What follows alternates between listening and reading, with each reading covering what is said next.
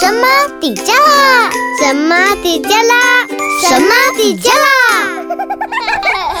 你是什么妈？你是神妈吗？你是神妈吗？我是罗杰，我是像孩子朋友的妈妈，什么事情都可以分享，可以讨论的妈妈。不管你是神妈妈，让我们一起当神妈。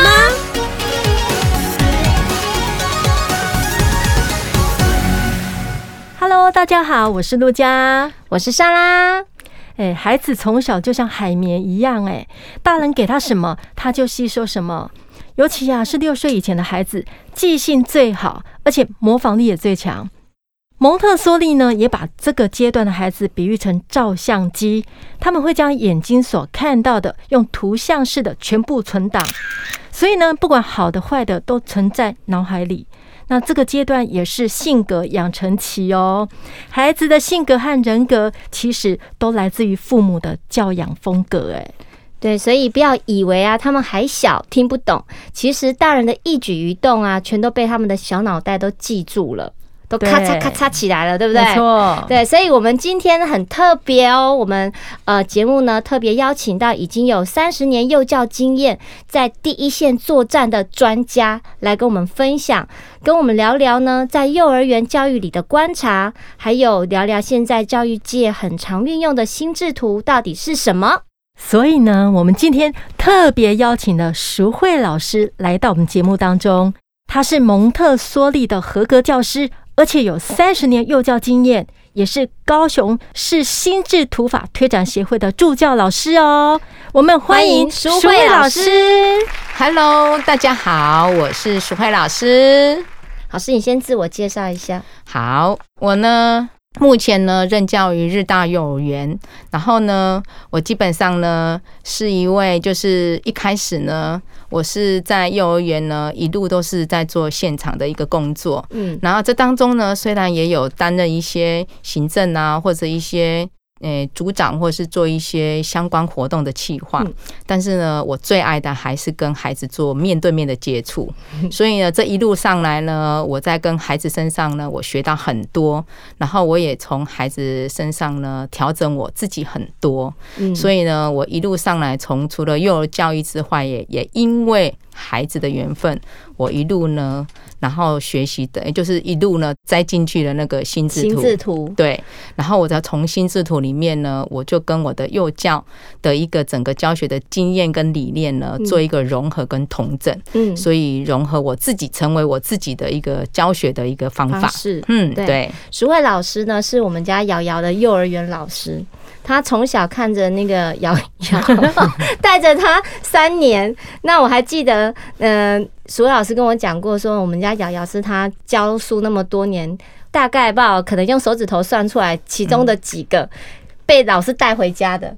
嗯，为什么要带回家？不是因为他很乖，老师带他回家，是老师就是带他回家吃水饺。嗯，哇，怎么这么棒啊，老师？不是好好回去管教管教哈？没有没有。对，所以我呃，其实老师他大概他很了解小朋友，他知道小朋友的一些个性，还有我觉得在这三年里面呢，其实老师给我们家长很多的观念上的协助。对啊，比如说瑶瑶，她很容易在学校跟人家起冲突，然后老师的处理方式，她有一次我记得在幼儿园，她跟学呃同学起冲突，老师就打电话给我说：“妈妈，你今天可不可以晚一点来接她？”嗯，我说：“怎么了？” 每次你知道吗，在上班的时候接到老师的电话都会很害怕，然后老师就把事情大概讲了一次，然后就是说他呃他跟学校同学有起冲突，然后要。让瑶瑶去面对那个跟他起冲突的那个同学的家长，等一下他会来接他，他会先跟他说道歉，然后呃有一些事情的方式这样子。那我觉得让孩子去面对一些问题，当然我们大人不会说去用指责的方式什么的啊，只是让他知道说真的是有你做了这件事情，其实你要面对问题，然后你要怎么去解决。对对，不要就是这样草草带过，这就是机会教育。对，就是机会教育。那淑慧老师很重视这一块。嗯哼哼，对，这就是态度。我觉得现在的人哈，你做任何事情，我觉得不管怎么样，那个态度非常的重要。对，而且小朋友他很会去抓大人的那种底线，尤其是我们家那个小朋友。所以后来呢，其实我们也跟我也跟淑慧老师也变成好朋友。嗯，然后我们还去参加有关于边缘孩子特殊教育的研讨会，因为我们就想说，哎，我要请老师，因为老师对教育也非常的有有兴趣、有研究，所以我就想说，老师他在学校碰到的个案一定非常的多。嗯，没错，对。那老师，你可以聊聊说，目前你在幼稚园里面呢、啊？嗯。像这种孩子的状况，目前的呃，大概有有一些什么样的方向可以给家长一些建议？哎，其实我可不可以先插播一下？因为我刚刚听到那个莎拉有讲到边缘的孩子，对，什么叫什么叫特殊边缘的孩子？请淑慧老师帮我们讲解一下。嗯，边缘的孩子，其实我们来讲哈，就这，比如说，有时候面对一些我们认为很多正常化，比如说他应该要怎么样。他应该要怎么样？对。可是有时候孩子的大脑里面呢，有很多成熟度还不到那边的时候呢，他往往哈，他没有办法按照我们大人的思维去做。你认为正常的一个一个，比如说很规范，哈。对。假设我们今天来讲说，我们我们通常在一间教室里面，通常都会希望说，哎，老师讲什么，每一个孩子都一定哎乖乖的听听话或照做。但是很难很难，因为现在的孩子其实他的小脑袋瓜里面有很多哦，很多东西。其实我们如果按照生理年龄跟心理年龄来看的话，有些时候是他的一个一个生理年龄他还没有成熟到那边。嗯，那你硬要他达到他。比如说几岁的孩子该有的一个样貌的时候，其实是有点困难。对，好，那有时候我觉得我们大人的思维就是这样。我们就比如说一堂课来讲，我们希望孩子他专心嘛。嗯，啊，可能我们今天老师在上课的时候，我们希望孩子可以乖乖坐好，听懂进去。可是问题是。有时候孩子专注力，因为脑部的关系，他有时候可能他只能专注个二十分钟、十分钟。对。但是在这个专注大过程中，很多时候专注并不代表说他真的专注才能够学习。嗯。有时候孩子他其实在现场，好，可能他屁股扭来扭去，或者是他没有办法像我们一般来讲说，哎，你就是要乖乖坐好。嗯。他才有在学习。嗯。他有可能就是当下他可能屁股坐不住。嗯，然后呢？但是他的耳朵是打开的，对，脑是打开的，对。然后你很多东西，比如说你现在在很多时候，就像刚才吸收性，然后海绵一样，对。老师现在可能在做一些绘本啊，或者是一些在讲解的时候，眼睛可能孩子没有看你，但是问题是他的耳朵是有听进去，对。但是他没有表达。嗯。那我们大人以眼睛看到的话，会觉得说他没有，他没有在专心，对，他没有在听，对。然后你就会给他贴标签，对，所以其实有时候我的角度是比较开放的，嗯，只要他能够在这样的一个一个氛围里面，他孩子有坐下来，可能他稍微屁股一下或什么之类的，然后我都可以接受，嗯，好，不一定要正襟危坐。不过有一些孩子，我听说会在教室不是坐在位置上，我知道。会走来走去，就是游走。对对，游走。有时候会这样，嗯，那有时候他可能就是说，突然你讲到一半，他突然起身，对，也有可能，或者是有时候可能会怎样，坐不住的时候呢，他看你给你这样那个手来给挥一下，然后手舞足蹈，或者是旁边呢，就是可能低头就开始玩起你的玩他自己的室内写，对，那你像这样的孩子，你说他一定是怎么样吗？我觉得。有时候看老师的功力，我会比较习惯于，就是说你上课的时候，你用什么样去吸引孩子。所以通常我的肢体语言，或者是我有时候肢体语言，还有我的语调，我会比较丰富。我会吸引用一些词汇去吸引孩子。那孩子可能会因为这样子，他就被你吸引了。对，我们不一定要说，哎，现在马上就是你要停止你现在目前的教学方式，马上就说，哎，你坐好。你什么之类没有？我有时候会用唱歌的方式。嗯，我有时候会唱歌。老师都要随机应变。对，因为有时候像我，我们我们教室里面有很多歌。像我通常我要跟孩子打招呼的时候，我都我就会唱一首歌，这是我的自人个人的一个歌特色特色。我都会跟他说，哎，我都会跟他小朋友来一段吗？我都会，我都会这样啊，小朋友好，然后他们就回答我。对，哇，对，小朋友好，淑慧老师好，小朋友好，淑慧老师好，我们一起拉拉手。啦啦嗦。当你这个歌唱下去的时候，再怎么不专心的孩子，他就看着你正在做什么。妈妈也要学起来，然后他就要回答你，或者是你要叫小朋友做好。我有做做好的歌。啊，把屁股坐白线，把屁股坐白线，一二三四，坐坐好。把小手摆膝盖，把小手摆膝盖，一二三四，坐坐好。然后呢，小朋友呢听完之后，我说我歌唱完之后，如果你准备好了，我们就要开始上课，给他一个喘息的。对对。那有时候遇到孩子他们那种。很不能专心的时候呢，我有时候呢就会用歌曲，然后或者手指摇，跟孩子做一些互动。对，因为。你你你的教学不能太死，对，然后你要吸引孩子，对，然后那个有时候那个刚来的小朋友就会这样傻傻的看着你，大家在干嘛？然后你不知道你在做什么，他会定住。然后我有时候还会换呐，好，譬如说我说把椅子转过来，或者是把，或者是做一些我把那个词把改词，就是把那个词换掉，对，对我把那个词换掉，然后他们就会一直。觉得你在做什么？他觉得老师好新鲜。然后呢，包括我的班规制定，我会这样子。班规，我们那时候我都会跟他讲说，班规的时候，我们班有班规，我都会跟他讲说，我都会跟他们讲说，走路轻，说话轻，放下东西也要轻，不用老师告诉我，自己会小心。然后如果他没有遵守，我说再来，你班规念一次。好，或者念几次，对，因为我觉得你有时候很多这样子在后面跟碎碎念念小孩，他其实他其实耳朵他根本没有在听，就算听进去他也不会理会。对，你反而用一些非常简单的或者是有趣的一些方式，我觉得孩子反而会觉得还蛮好玩的。其实我我从淑慧老师那边学到一个东西，因为小孩子有时候你叫他，嗯，你叫不来。好，或者是你要叫他做一个动作，讲了好多次，比如说把椅子放进去，对，讲好多次他都不会做。但是淑慧老师他们在蒙特梭利幼儿园的，我看到的方式，他就是直接把小孩拉过来，嗯，拉到椅子那边，他说要记得把椅子放进去，他也不跟他多说，他就直接是用，嗯，就是用轻声的方式把他把小孩带过来，然后。自己放椅子，一次两次就这样子，所以其实淑慧老师他不是用在像我们我们当妈妈就会说碎碎念碎碎，叉叉叉，你那个你那个为什么吃完东西你都不放不放垃圾桶？我们这样一次讲两次讲他都不会听，对，你就是要把他带过来，请你把垃圾放进去垃圾桶。我待会去接我女儿的时候，我就会苏慧老师上身了，我开始用唱的，对。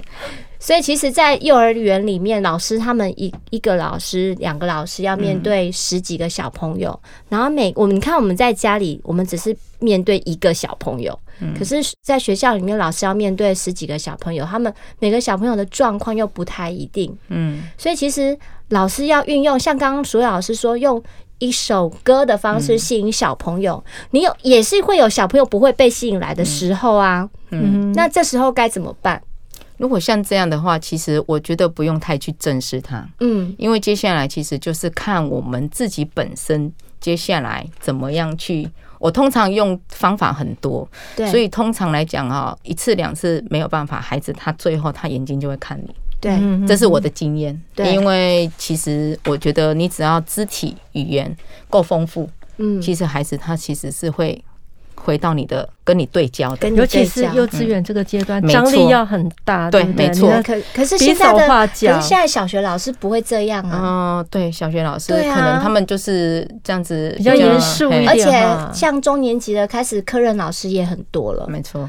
对，所以其实你知道吗？瑶瑶好怀念哦，好怀念幼儿园的生活，因为丰富，因为我觉得很趣味，很有趣啊。对，我们每天透过美术啊、绘本啊，很多东西，其实嗯，让他觉得说，其实学习是一件快乐的事。那为什么我们的小学不能像幼儿园那样子的去编排这样的？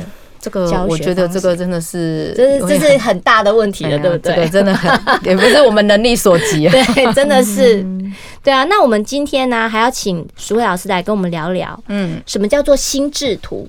嗯，因为嗯，其实，在我们家哥哥小学二年级的时候，我第一次看到这个东西，嗯，然后后来也因为淑慧老师，嗯。他有在跟我讲心智图，嗯，对我自己有一段时间，我后来有去上心智图，但是我上的课很很就是可能就是初阶班吧，嗯，大概就是知道心智图它就是一个思想脉络的一个一个。一个方式，嗯，让你从很杂乱的东西里面，呃，像我们以前在学想东西，这不管是对大人还是小孩，这都是我们训练思考的一种方式。嗯，我们以前都会用条列式的方式，没错，或者是树状图的方式，嗯，对。但是你要怎么去用心智图的方式？有时候我到现在啊，其实有一些东西你要去归纳成。心智图，我都觉得我好像还是有一些盲点无法突破，然后是用心智图的方式来做归纳。好，对，我先聊一下当初呢，我怎么会诶投入到心智图？我其实也没有一些概念。那我觉得是在我女儿国小的时候，一场演讲，就是有时候他们学校有一些演讲嘛。那我有一次我就是，呃，我也很喜欢学习，所以我就去听了一场演讲。嗯，那那一场演讲呢？让我觉得最讶异的是，他在进行，就是说，他对于一些繁杂的一些，譬如说一下子要让你记二十个或三十个东西，嗯，他居然以我们现在来讲哦，我我都记不了那么多，可是他能够一下子，不管我左右左右怎么考他，他还是可以把它记住，嗯，所以我让我引发了一些兴趣，我就发现说，这个东西其实。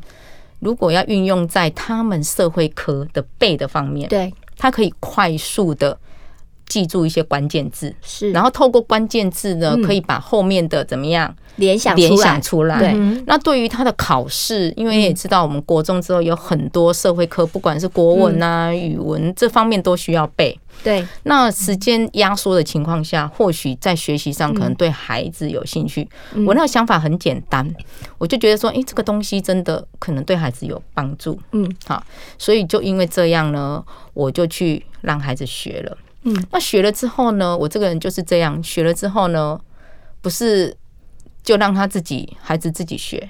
嗯，我会去了解，包括我那时候儿子孩子学音乐啊，或学陶笛，或是学什么的时候，我都会想要去了解说，嗯，那这个东西到底他真的有没有对他有帮助？嗯嗯嗯。所以呢，我就去了解的时候呢，我就发现，哎，这个东西我有点不大知道为什么他要这样。嗯，那我有点疑惑。嗯，好，所以我自己也很很很特别，我自己就也自己花钱花钱去学了。对，所以我这样花钱去学之后呢，刚开始。我说实在的，我听了很听了一些，听完之后呢，我那个笔一直没有办法下，嗯，因为我不知道怎么下笔，我也不知道怎么画，对。然后包括那个中心的，因为我也很久没有画图，我也不知道我那个图到底能不能画出来，嗯。可是呢，我就慢慢的学，我是很认真的，我就是因为后来我女儿有一段时间，她就也停笔了，嗯，她也没再画了，那我这个人就会觉得说不行。我既然花了钱之后，我要引发她，嗯，那引发她，通常我都是会跟着，好，我会怎么这样啊？譬如说，因为我图可能会比较不好画嘛，都会跟他说说，哎，妹妹。妈妈，这个是要怎么画？你可不可以画帮我画一下这个？我都会这样子，好方法。对，我就会跟他说：“哎，我这个不大会画呢，哎，你可以帮我画个什么插图之类的。”对对对，啊，我都会这样子把他拉进来。对对对。然后比如说我画完之后，哎，你觉得这个我要加什么？嗯，啊，我觉得说我还要其他想什么这样类逻辑的时候，我就开始。我就发现，哎，他有些逻辑的点也不错，对。然后慢慢的，我就会把它跟他互动啊，一些什么，然后我就慢慢变成自己的图了，对。那我画了一张，我后来一张两张这样，从听课一直到后来，然后呢也懵懵懂懂，一直到后来，我慢慢的有一些架构出来之后，我才知道说，哦，原来这个东西哈，其实为什么要学心智图？嗯，我后来体悟到说，哈，其实。很多时候很繁杂的东西，对，你要能够提纲挈领，然后能够抓住那个重点，嗯，其实是在训练我们的逻辑。没错，就好像今天一场好了，今天如果今天老师跟你讲说，哎，我们今天要办一个班庆会，嗯，或者我们今天要办一个春季郊游，是，那交给某一个同学去办，嗯，那你怎么办？第一个，你是不是要开始思考？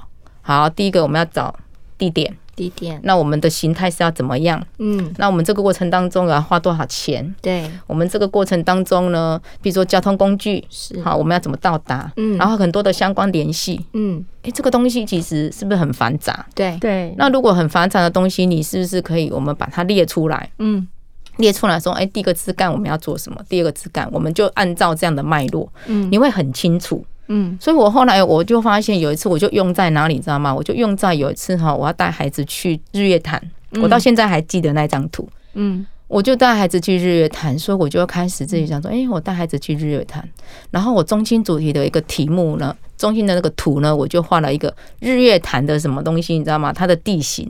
嗯哼然后地形之后，我就给他上稍微上色，我就很投入在其中。那第一个，我就问他说：“哎，我就会开始思考，我为什么要带他去日月潭？我的目的是什么？嗯哼，好，可能联络家人的感情啊，什么之类，嗯我就把它开出来了。第二个，我就开始规划我的行程要怎么跑。那我就规划了可能一两个、三个的行程，那我就开了三个。然后接下来呢，那运用多少经费？嗯，好，经费，经费的问题，嗯好，然后接下来最后。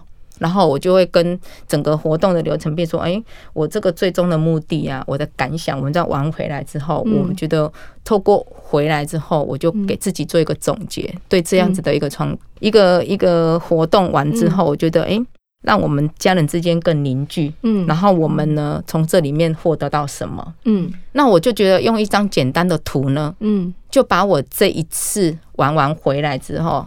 算是然后有就一个日记，可是我不是用条列式的，对，我是用一个图，然后非常这个图过程当中就是很清楚，嗯然后呢字不用太多，但是我是脉络很清楚的。嗯。这个有时候我就会跟家长分享说，常常爸爸妈妈现在爸爸妈妈因为生的少，嗯，然后常常都会给孩子一些美好的回忆，嗯。然后他们都会帮孩子规划旅游啦，是。带孩子出去玩。可是通常蛮可惜的是，从头到尾都只有爸爸妈妈在忙，对。嗯然后小孩完全没有参与。对。因为我觉得我都常常跟爸爸妈妈说哈，你要让孩子拉进来。对，第一个，你今天要去哪里？我们要做什么？嗯，然后呢，第一个你要先从他自身开始，他的行李要让他自己整理，己整理行李，自己整理，理行李嗯，因为他才会有感觉。对，然后你带他出去玩的时候，如果你手边有一些要知性嘛，你手边要有一些，比如说简单的图啊，台湾的地图啦，嗯。哎，你要让他很知道我们今天的正确地理位置。对，其实这无形当中，你就是在告诉他，啊，我们今天的方位，我们今天要去那里做什么。对，嗯。然后呢，慢慢的，你透过这样的带领，然后你要告诉他，哎，爸爸负责开车，妈妈负责行程规划，嗯，那他负责什么？嗯哼，对不对？他要分工，对，要分工，对你要家庭你要有他他要做的事对。情，他才不会全部都是坐在那边等大人，然后呢也没有参与感。他也会动动脑啊。啊，，他会动脑，然后回来之后呢，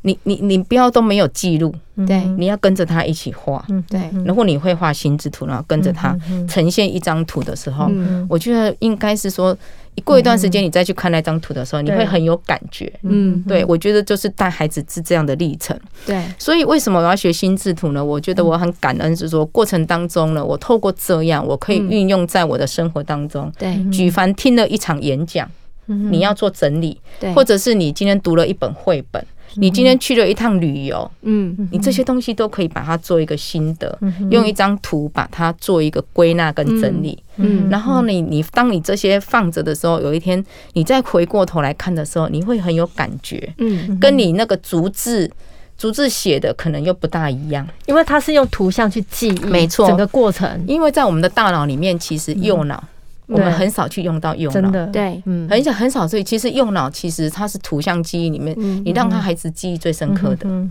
对啊，所以是后来我才会，我才会一路就是这样一直学习。哎，老师，请问一下，像我们完全不懂心智图，要花多少时间才能够去画出一张？通常有那个老师就说，如果你画了一百张之后，应该就会一百张，就应该就会应该会。会很有感。但是我刚刚听淑慧老师这样子讲，嗯。呃，比如说你刚刚举例去日月潭的这件事情，那听起来是心智图是运用在一个结论，就是说你整个规划完之，呃，你整个跑过这个东西之后，或者是看完一本书、听完一场音乐会，你要写心得、嗯，整理，对。的时候用心智图的方式。那如果是一个事前的计划呢，也可以用心智图的方式。可以，因为之前嗯，好，在我在学习的过程当中，就是有一个人，好，就是有一个学习的老师，他透过心智图，他去做了一个企划案，嗯，好，譬如说一间庙，对，好，一间庙他可能要改。对，改成什么样的样式，然后他是不是要招标？对，他要招标，譬如说他给谁做，然后呢，其他的人可能就是一叠很长的一些文字，然后呢就上台报告。是，对。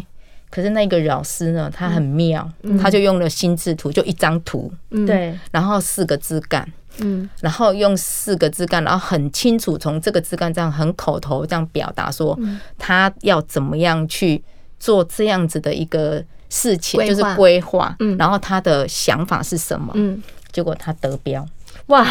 而且他得标呢，那个那个金额应该算是上百万的哦，嗯，人家就给他做，为什么？因为你跟别人不一样，对，创意。有创意，对，而且你很简单扼要，对。现在的人其实这么快速的时代，你要你花时间，那么多文字，你没有办法理解，对，没错，你看到前面忘了后面。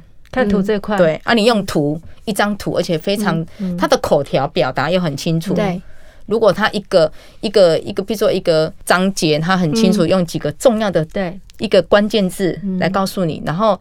告诉你之后，他下面用口语来表达他是怎么样的想法的时候，其实是很很厉害的。其实我有一个感觉，因为现在的我们在刚刚录节目之前，我有跟淑慧老师聊到孩子的写字能力。嗯，那我觉得现在的社会，嗯，跟我们以前小时候念书很不一样。我们以前小时候学写作文这件事情，没错，对，就是你要把句子的对称啊、转接词都要写出来。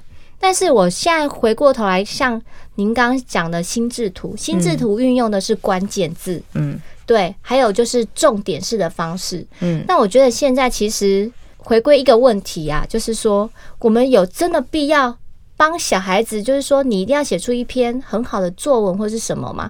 因为我觉得像现在，比如说我们有时候在下。广告的部分，嗯，也是必须要用到关键字，没错，而且关键字搜寻什么的，嗯，对，所以其实是不是我们一个给孩子的教育，是不是真的是要打破我们以前从小得到的那种嗯。想法跟观念呢？嗯，讲到这个呢，就讲到我我要分享一下我的教学目标跟理念。其实我这样一路走来，我从孩子身上，包括我自己的孩子身上，嗯，我自己心目中我就。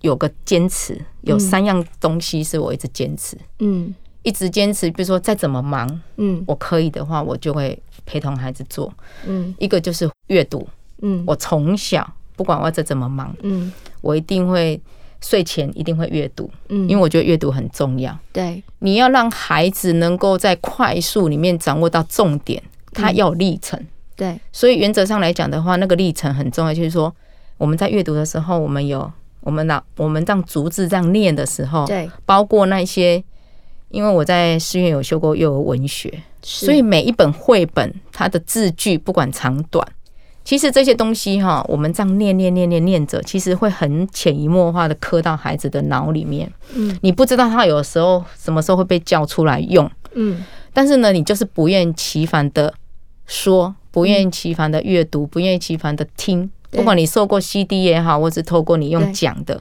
或者是你跟孩子之间做一些互动的情况下，是这些东西都刻在孩子的脑里面。所以阅读，我真的奉劝爸爸妈妈不要觉得你每天哈二十分钟就好了。嗯，不管是英文或是中文，好，只要好的一个阅读的绘本，你都不要放过。好，我以前是这样。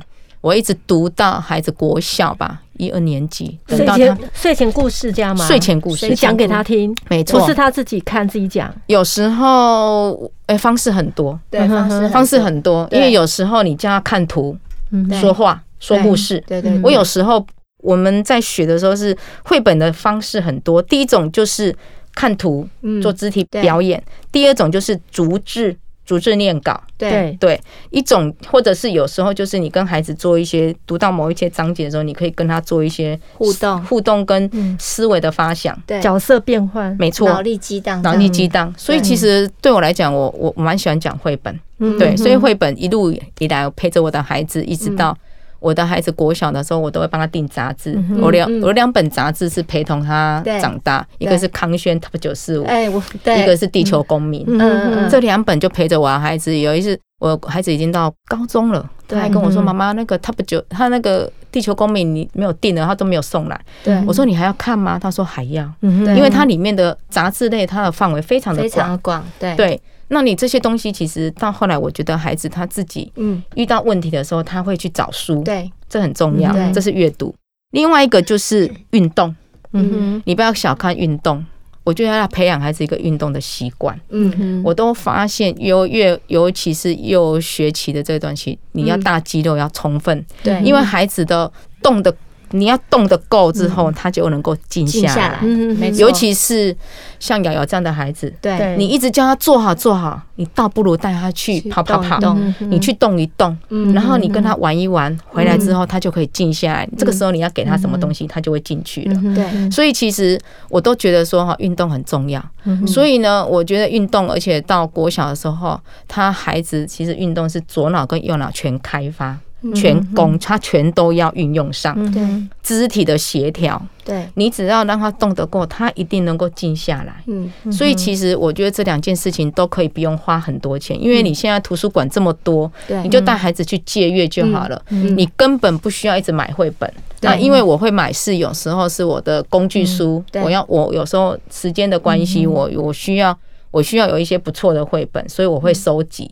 那另外一个就是运动，那运动其实有时候我就跟我从我女儿身上，嗯就她四年级的时候，一个老师就跟我讲说，诶，妈妈你要不要让她参加篮球队？嗯，一般来讲，人家都会说啊，女儿嘛，哈，啊，每天就白白净净的。我对说没有关系，她就这样子，我就让她加入了。嗯我说让她去动一动，好，她晒黑也没关系 嗯 啊。对对。对可是问题是你想想看了，我后来这样思考了一下，我从来没有花一块钱嗯，让他去外面参加什么足球啊，什么什么队的嗯什么之类。的。就在学校里面培养，她就是只有在学校。社团没有，他就是加入篮球队，学校的篮球学校的篮球队女篮嘛。对，他在里面学到让我觉得我这一辈子哈也不可能给他的东西，没错，嗯。因为是团队，对，团体，不是你比较厉害，嗯。而是因为他在里面他必须要学习跟人家互搭。对，他曾经在他曾经在那个高年级的时候，因为老师觉得他不错，他让他有他们会分两队，让他变成一个 leader。对，那他他要去处理什么？譬如说，那个队友因为比赛的关系，有时候情绪起伏。对，他要去安抚，他是队长，他要去安抚，所以透过这个呢，他要学习到跟别人怎么互动。嗯，然后曾经呢，他也觉得说，有时候会有孩子会有骄傲嘛，他会觉得说，你们都很很很很不好，投的不好，或者什么之类，他不愿意把球丢给他，哦，会这样子，他会觉得说别人，对他会觉得说我球。我为了要赢球，我我手中的球我不可能丢给我另外的队友，然后呢，他就想要自己处理。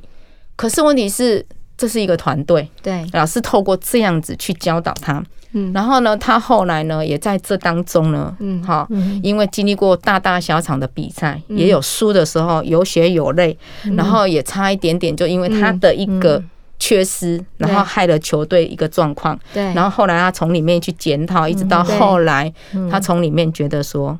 不是我自己厉害就厉害，对。他很多东西是要有策略的。我把球丢给他，他要怎么样，然后最后是怎么样。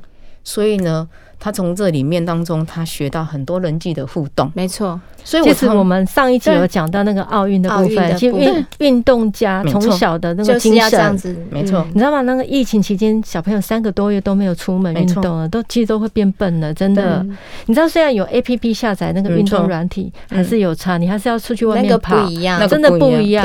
对，嗯，所以透过这个历程呢，我都会蛮鼓励说，你你不要只有那种一种一个人的运动。你要去那种团队，譬如说篮球啦、足球啦嗯、羽球，你要跟别人去做互搭，对，嗯不是你行。你今天这个社会是要靠团队，没错，我们以后要未来孩子带着走的能力是你要学习跟别人做团队的一个配搭。嗯。你看那个羚羊搭的多好，没错。变世界之光。你没错。现在回金门，你知道多风光。没错，那那个还那个金门酒厂还帮他们出了酒，哎，嗯。纪念酒，哎，对对，啊，所以这个很重要。嗯。所以就这三样嘛，就是运动，嗯。然后呢阅读，另外一个呢是我一直秉持的，就是说，如果你要发现孩子的天赋，如果天赋的话就是艺术，那艺术的话呢，有的人是音乐，有的人是。画画，对。有的人是很不一样的地方。那只要跟艺术扯得关的、嗯。扯得上的，譬如说你发现了，那你觉得孩子这一部分呢有这样的天赋，那你就可以栽培他。对，那没有的话，也不要勉强。嗯，好，因为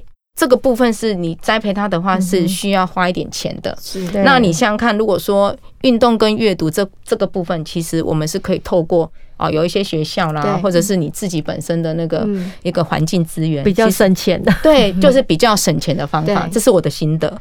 所以我一直常常都会跟家长分享，就是说嗯，其实我在我的幼儿园里面，我也不是孩子每天都关在教室里面，嗯。我每天的三十分钟的大肌肉，我一定会落实。对，然后，因为为什么他们在那三十分钟的一个户外的一个活动里面，其实他们除了玩溜滑梯之外，他们在架构什么？嗯。人际互动。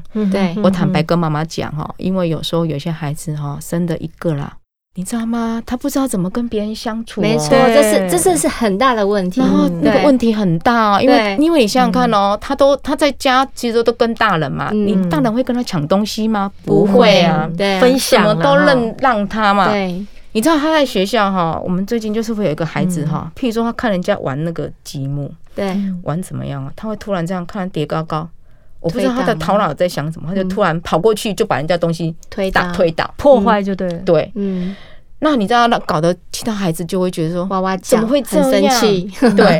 然后我工作工作的很认真哦，嗯。然后突然走过去，哥哥刚呼呼哎，嗯，全部都把他打散。你知道我们那个孩子哈，我觉得当然我会当下处理，嗯，可是我觉得让孩子也学习到另外一个，就是他的东西被破坏之后，你知道我们那个孩子怎么表达吗？嗯，他就叹了一口气啊，然后我当下可以感受到他很辛苦嗯做的嘛。对，那那个孩子这样的破坏，我带着那个孩子嗯。当下跟他做处理。我说你跟哥哥都说道歉，嗯。你把他的东西弄成这样，嗯，他很他就很难过。嗯我要表达，可是那个孩子他可能无感，嗯，可是我还是要做这个动作。对，然后我告诉他说，请你跟哥哥说道歉。嗯他一开始也不说道歉，不愿意，不愿意。嗯，嗯对所以其实我我我比较看重于这个部分，那这个是不是属于不懂得欣赏别人啊？也我觉得很难讲，还是要引起别人的注意？因为这个东西就要延伸到家庭教育，延伸我的原生家庭。嗯其实像这样的孩子，我就会找时间跟爸爸妈妈晤谈，说，嗯，我很想知道说，在他的一个那个成长过程，成长过程当中，他经历的他跟大人的相处模式是什么？嗯对然后爸爸妈妈是怎么引导他？嗯然后这个过程当中，我才能够找到蛛丝马迹，说我要怎么帮助他。对对对啊，不然我不知道原因在哪里，嗯而且我也很不解为什么他要这样。嗯嗯对，然后这个过程当中，有的孩子你讲了之后，他会知道哦，这样不可以，他会去慢慢去嗯嗯会收敛嘛。对可是他好像不懂得这个尺寸跟拿捏，他继续这样，对，所以其实造成老师一些经你在班级经营上的一些困扰的时候，我们就会把他带在身边。对嗯对，现在刚开始会这样。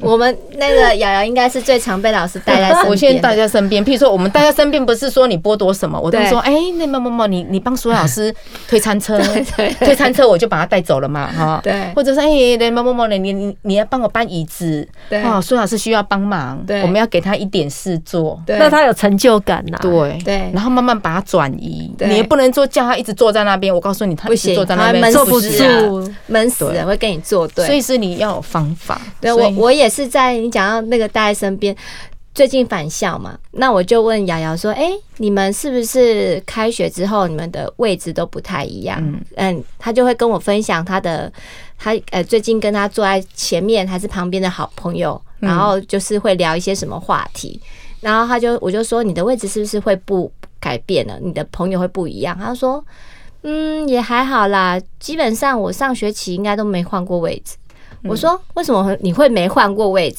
我都坐，我就说 我知道了，我就自己想通。我说我知道了，你一定都坐坐在老师的旁边，对不对？” 他说：“是这样也没错啦，不过不是只有我皮哦，我们班上有四个，不是只有我，他还会开 有伴呐，还会有伴拖别人下水，真的是对啊，所以其实我觉得淑慧老师在幼儿教育的这个部分呢、啊，真的是真的是很有心的。我其实我们这个节目好几次刚开做的时候，我就很想把淑慧老师找来。嗯、对，那我们其实淑慧老师他这从他这边啊，可以了解到，呃，可以挖到很多东西，嗯、但不只是今天聊的这一块。嗯、那我觉得像心智图也是一个部分，嗯、因为我觉得刚那个淑慧老师有讲到，就是。陪伴跟共学，没错，对。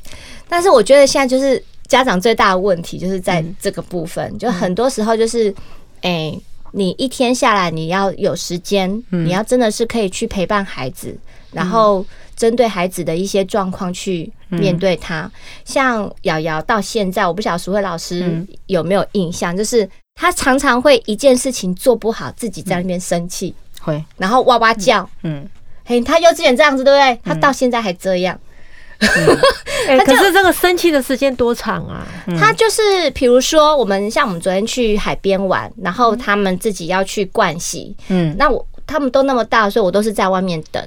他就自己那种衣服不好脱也会生气，衣服不好穿他也在生气，他就会一直哇哇叫。通常我不会去理会他这种情绪的。嗯，我说自己想办法。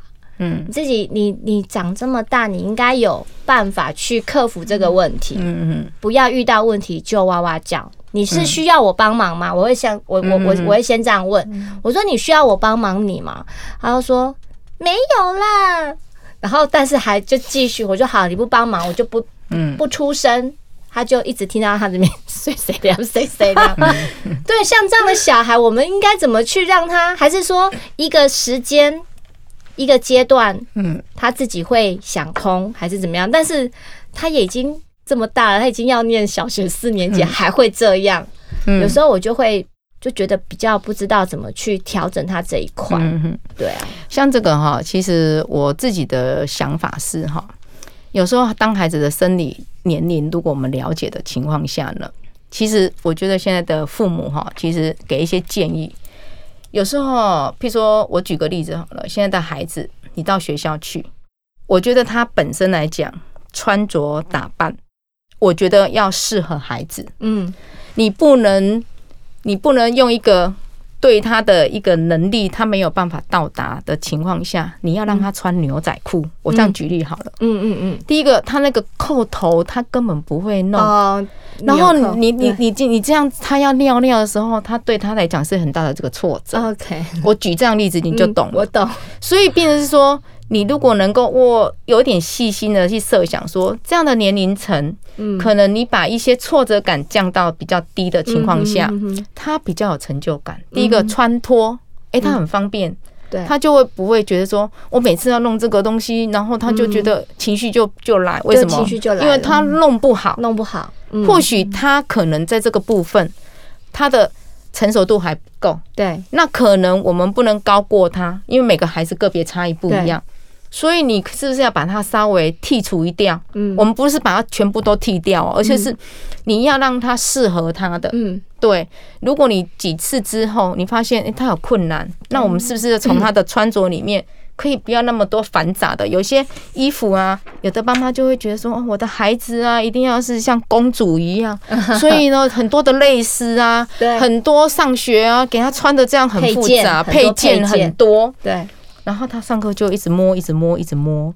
然后呢，还有那种须须带子的，你知道吗？那孩子就会觉得，你你你为什么不要让他简单？对。然后呢，就是舒适，这样就好了。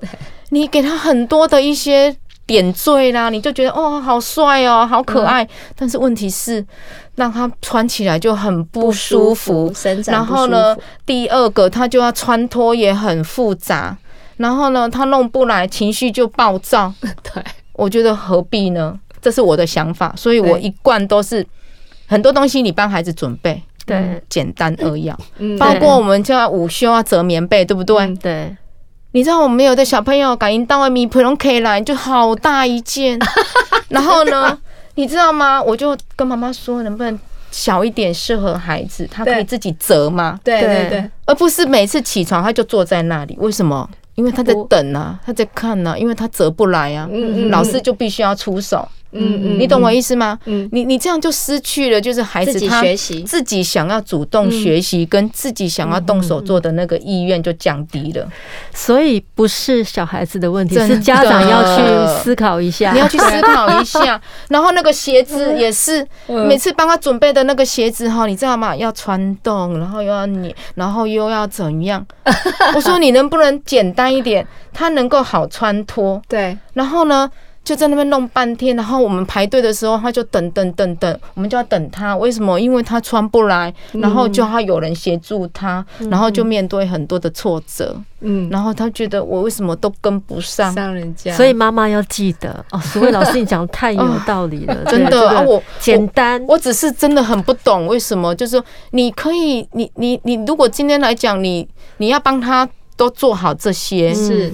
我没有意见，对。可是到后来那个果你要自己收，对。为什么？因为到后来孩子都不爱动了，对。等到他越大之后，他觉得那不是他的事，嗯。因为那是你你你都把他养成了，对。然后呢，从小呢啊，小孩子你不要让他吃的满地都是，你什么东西都帮他喂哦，那这样很干净，我就是都不用处理，对。但是你的果就是怎样？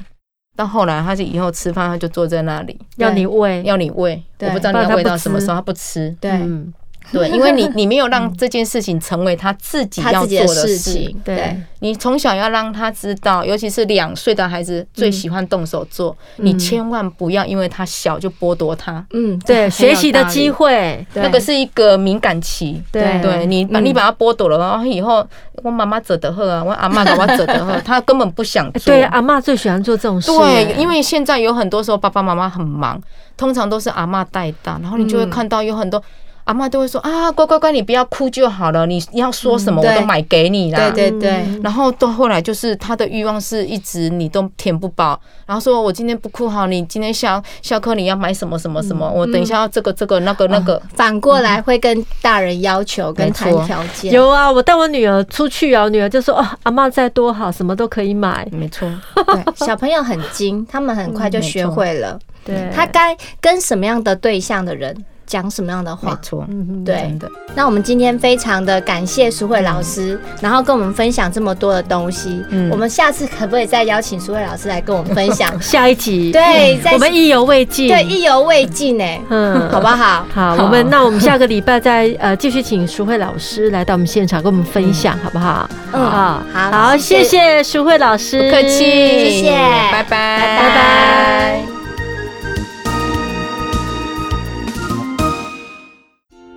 你是神妈吗？欢迎用手机录下声音，分享你是什么吗？从神妈底加拉脸书私讯声音档给我们，就有机会在节目片头出现哦。也欢迎到节目脸书按赞、留言加分享。每个礼拜四上午九点上架，欢迎大家订阅关注我们哦。拜拜。